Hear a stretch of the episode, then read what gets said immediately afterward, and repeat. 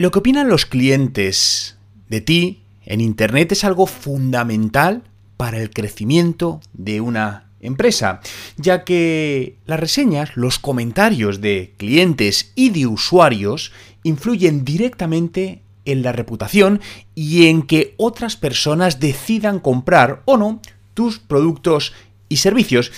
Pensemos que las reseñas en Internet es como el boca a boca de toda la vida pero llevado a una potencia brutal. Porque anteriormente, pues tú podías hablar con tus amigos cercanos, familiares, pero quedaba en un entorno muy pequeño. A día de hoy ese bueno o mal comentario sobre una empresa lo pones en Internet y está visible para millones de personas. Por lo tanto, las reseñas online han cambiado la forma en la que compramos productos y utilizamos servicios y visitamos lugares, porque esto es importante no solo para negocios en Internet, sino para negocios físicos. ¿Cuándo fue la última vez que antes de ir a un restaurante miraste opiniones de clientes en Internet? Es una de las maneras más habituales para elegir restaurantes o elegir un hotel donde vamos a ir. Vemos opiniones, vemos qué opina la gente, donde hay malas opiniones decimos, uy, por si acaso no voy porque tengo una alternativa.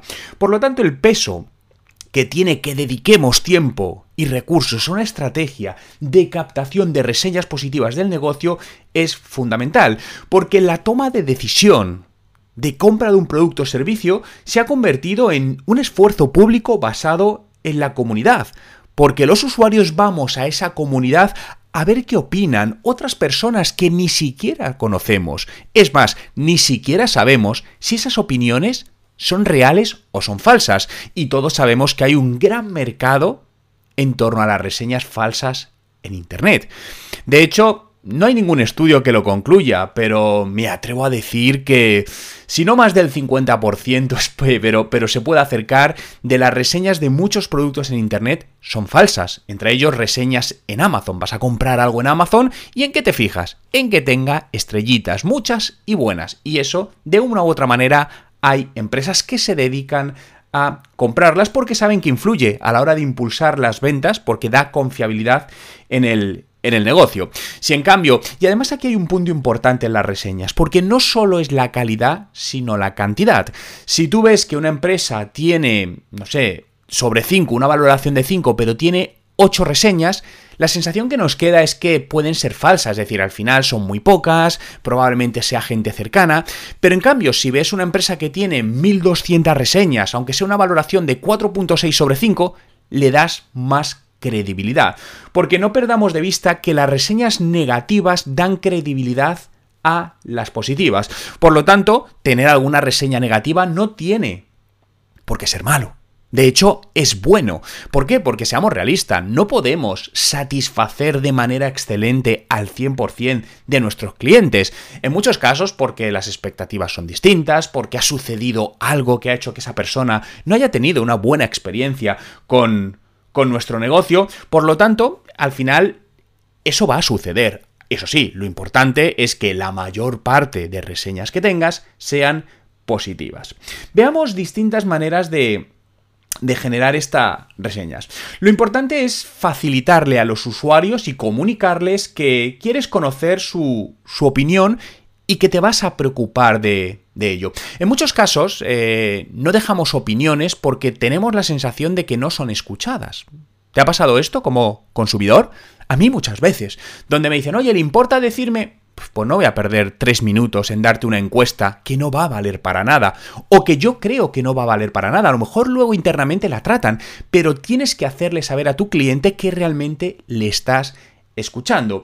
Por lo que puedes utilizar, por ejemplo, cuando alguien te compra, una de las estrategias que nosotros utilizamos y que recomiendo a muchos clientes, cuando alguien te hace una compra, dependiendo del tipo de producto que sea, puede ser a los 3 días, a los 5 días o a los 7 días, comunicarte con él vía WhatsApp, vía email, para pedirle una recomendación positiva y saber qué tal le ha ido eh, la experiencia con el producto. Siempre es recomendable, para aumentar el número de personas que dejen esta recomendación, regalar algo. No sé, puede ser algo digital que no tenga un alto coste para ti, puede ser eh, un descuento para una próxima compra, incluso en algunos casos, dependiendo, insisto, el tipo de producto, hemos regalado, por ejemplo, tarjetas de 10 euros de Amazon, donde funcionaba muy bien. Al final la gente le enviabas una tarjeta digital y tenía 10 euros para gastar en Amazon.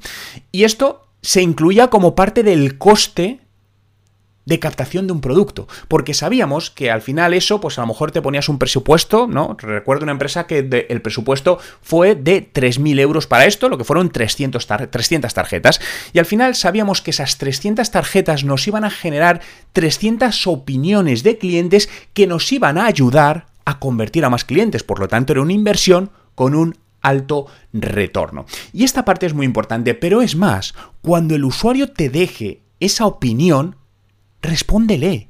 No solo respondas las negativas, muchas veces solo nos centramos en las negativas para justificarnos y las positivas no les hacemos caso. No, tiene que saber el usuario que ya que ha dedicado un tiempo y un esfuerzo a dejarte una opinión positiva, aunque sea darle las gracias. Oye, gracias Juan por tu comentario. Nos alegra que hayas tenido una buena experiencia. Si la experiencia ha sido mala, también debemos contestarle para entender lo que ha pasado. Aquí sí recomiendo antes saber quién es el cliente y si es un cliente de verdad, porque en muchos casos también hemos visto donde clientes falsos, eh, que podía ser competencia, otras personas con afán de hacer daño, ponían comentarios que eran totalmente inciertos. También a veces clientes despechados que no tenían razón. De repente un cliente, eh, según él ha tenido una mala experiencia, se me está viniendo una, a la cabeza que nos, pasó, que nos pasó. Eh, y realmente el cliente no tenía la razón. Lo que pasa que era un error suyo y como no estaba de acuerdo y quería conseguir sus objetivos, pues empezó a mentir. Bueno, pues en esos casos también Creo que es bueno contestar siempre con educación y siempre dejando claro lo que ha sucedido, porque al final una opinión negativa puede convertirse en algo positivo para un nuevo cliente, porque al final, eh, si tú respondes, el cliente que te va a comprar va a ver que detrás hay una empresa que responde o que admite sus errores, que no pasa nada, todos nos equivocamos. Lo importante es dar soluciones a esos errores. Todas estas opiniones podemos, por ejemplo, derivarlas, yo recomiendo a la plataforma de Google, ¿no? Con Google My Business, porque es de lo más visible cuando, pues al final, un cliente va a buscar, por ejemplo, tu nombre o tu marca en Internet, pues suelen aparecer ahí a la derecha y tiene mucha visibilidad, más que la que, puedan tener, por ejemplo, redes sociales como Facebook, que desde mi punto de vista tienen menos sentido. Ahora bien, no dejes solo ahí esas opiniones, llévatelas a una plataforma propia. ¿Dónde? Tu web, tu tienda online, tu blog. Es importante todo esto. Porque a lo mejor hay personas que no te buscan en Google y están en tu web o en tu tienda online, que vean ahí las opiniones y puedes ponerlas en distintas partes. Puedes poner algunas al inicio de la home, puedes poner otras a lo mejor durante el proceso de compra. Aquí es muy importante eh, definir en tu caso una estrategia, y esto es más personal en función del proyecto y del negocio, de en qué parte del embudo de ventas vas a poner esas opiniones.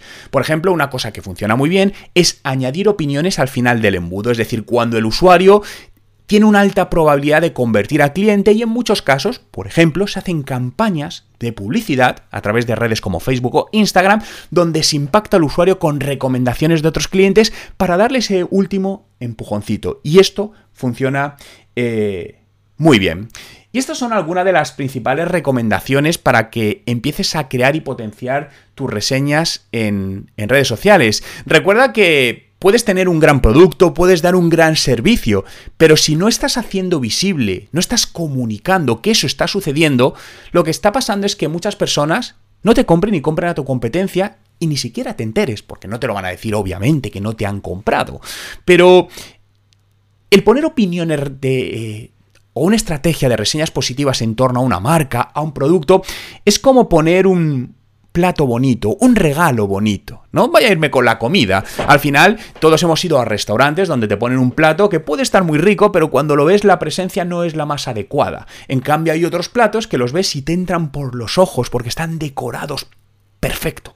Esto es lo que tienes que hacer, decorar tu negocio. Y las herramientas de decoración son estas reseñas que puedes coger de tus clientes e irlas dando visibilidad. Recuerda además que esto es un proceso sin fin. Esto no quiero decirte que, oye, pues voy a coger 20 reseñas y ya paro. No, crea una estrategia permanente en el tiempo para que poco a poco vayas consiguiendo. Y pasará un mes, otro mes, un año, otro año, y llegará un momento donde te encontrarás con cientos o miles, ¿no? Yo, por ejemplo, dentro de mi marca de Juan Merodio, eh, esta estrategia llevo haciéndola muchos años y a día de hoy, pues, si vas a Google y buscas mi nombre, Juan Merodio, verás que a la derecha te sale la parte de valoración de Google y habrá, pues, más de 1400 reseñas. Eso no se ha conseguido de la noche a la mañana, esos son años de trabajo. Por eso, cuanto antes empieces a trabajar en esto, antes conseguirás los resultados. Recuerda que si quieres más recursos, información, documentación para mejorar los resultados de tu negocio con Internet, visita mi web